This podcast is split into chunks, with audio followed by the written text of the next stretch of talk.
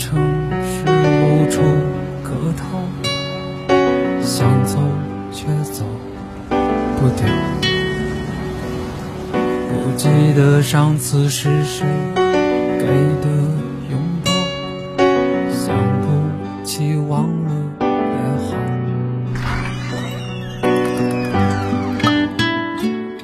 不在深夜。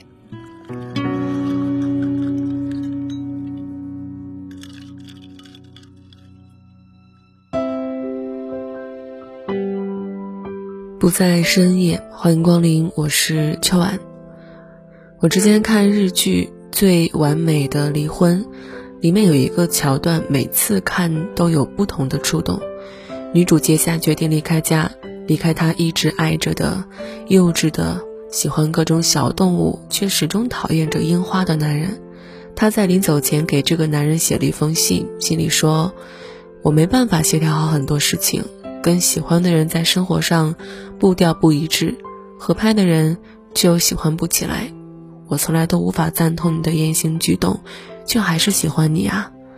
爱情与生活经常发生碰撞，该怎么说呢？这或许是在我有生之年都无法治愈的顽疾。真心实意的文字。即使指出双方的矛盾所在，也依旧能在一瞬间戳中对方的内心。而在信的结尾，结下是这么写的：“谢谢你做的美味饭菜，谢谢你铺的温暖床铺，也谢谢你曾经扶我枕在膝上的头。能仰望你，俯视你，能偷偷看你，凝视你，对我而言都是无可替代的幸福。光生，谢谢你。”离婚的夫妇写出这样的一封信，都能够格外的打动人心。那么，作为想要分手挽回的人也是一样的。道歉信是许多人挽回的一道必修课，当然，也不是所有的人都需要写道歉信。什么情况的分手挽回才需要写呢？我在这里啊，给大家画一个分类。首先，第一个是任性分手。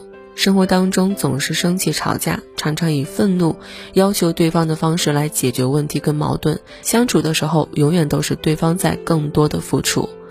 第二类是伤自尊的分手，喜欢责备、辱骂对方，跟对方甚至说过“你怎么这么没用”这一类的话。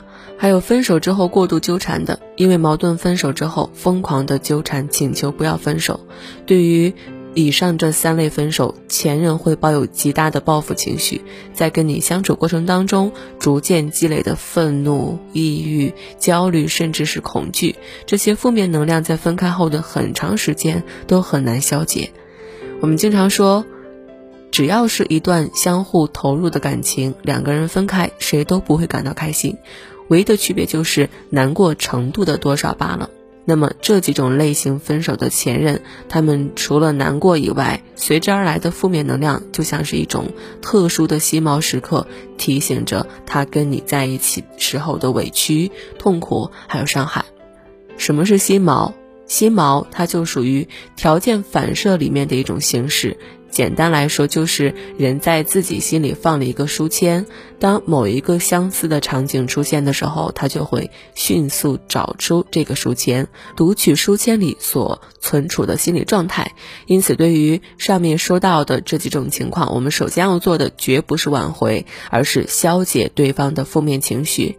当然，这件事情肯定不是一天两天就能解决的，毕竟他的情绪积累也不是一天两天就突然出现的。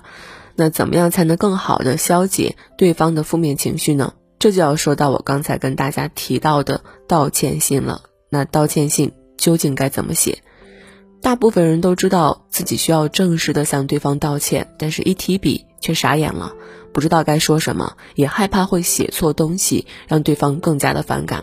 那今天我就给大家带来一个道歉信的万金油模板，也希望每一个人。在感情出现问题，想要弥补问题的时候，你的过程会更加顺利。首先，写道歉信，第一要明确的就是你写信的目的，你为什么要给对方写这封信？你想要通过这封信告诉对方什么？你希望对方在这封信里能感受到什么？大家可以好好的思考一下我提出来的这三个问题。那第一段，你为什么要给对方写这封信？道歉信顾名思义就是道歉嘛。同时呢，为了更好的打动对方，最好是真诚的表示对对方的感谢。所以在你写信的第一段，就需要告诉对方：“对不起，我没有能力成为你的避风港，反而一次又一次的让你难过。我没办法协调好很多事情，爱情与生活总是发生碰撞。明明是爱着你，却总做出伤害了你的行为。谢谢你的爱，谢谢你带给我的一切的快乐回忆。”这是第一段，那第二段你想要通过这封信告诉对方什么？往往在这个地方大家都会很模糊啊，都知道道歉是要告诉对方自己做错了。那么仅仅说一句苍白的对不起就能打动对方吗？显然不是，你需要通过这封信去跟前任产生共情。如何产生共情？很简单，你只需要让他带入你们美好的回忆，并且深刻的反思曾经你做过的伤害他的事情，让你的道歉显得更加的情真意切。因此，道歉信的第二段就来了：原谅我曾经做过的一切伤害你的行为，让你痛苦，让你伤心。然后下面要说你的反思。说完反思之后，你再提及曾经的我们是多么多么的快乐，那之后就是来回忆你们之间的快乐。最后你再来一句：是我没有好好珍惜，才错过了这么美好的你。这就是第二段，你想通过这封信要告诉对方什么？那最后一段，你希望对方在这封信里感受到什么？这个问题啊，就涉及你写这封信的目的了。你为什么要写这封信？因为你想挽回他。那为什么想挽回呢？因为你还爱他，因为你还爱他，所以你决定写这封信，所以要把这个心情传达给他。正如杰夏写给光生的那样，能仰望你，俯视你，能偷偷看你，凝视你，对我而言都是无可替代的幸福。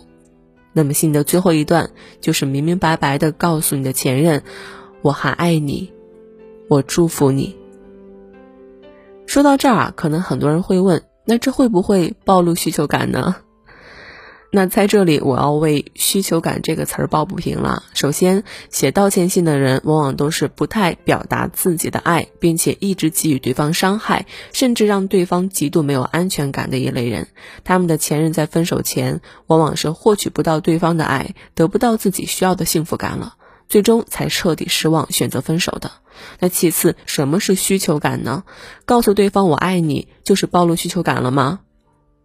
你们的前任不是傻子啊，在你主动联系他的那一刻，他就已经明白你的想法了。况且，如果在挽回过程当中，你依旧没有办法让对方感受到你的诚意跟爱的话，属于以上几个分手类型的人，就更不可能挽回他的心了呀。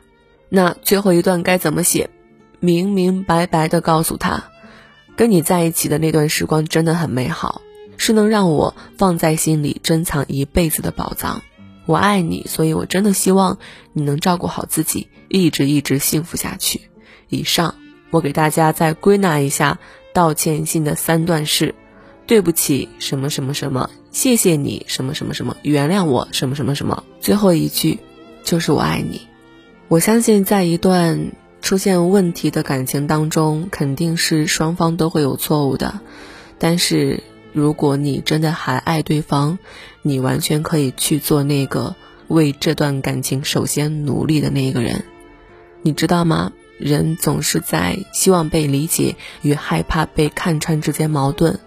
但是，为了我们想要的，我们找到方法去做自己就好了。希望每一个人的感情都能有一个好的结果。如果你还想知道其他的情感相处的方式方法，可以添加我的微信秋晚零三，你也可以找到我，把你的故事讲给我，或者是更多的人来听。我正在搭建一个可以让你畅所欲言的空间，在里面随时随地把你的情绪抒发出来。添加我也能够进入到这一空间，不在深夜摄影酒吧贩卖酒水，也回收情绪。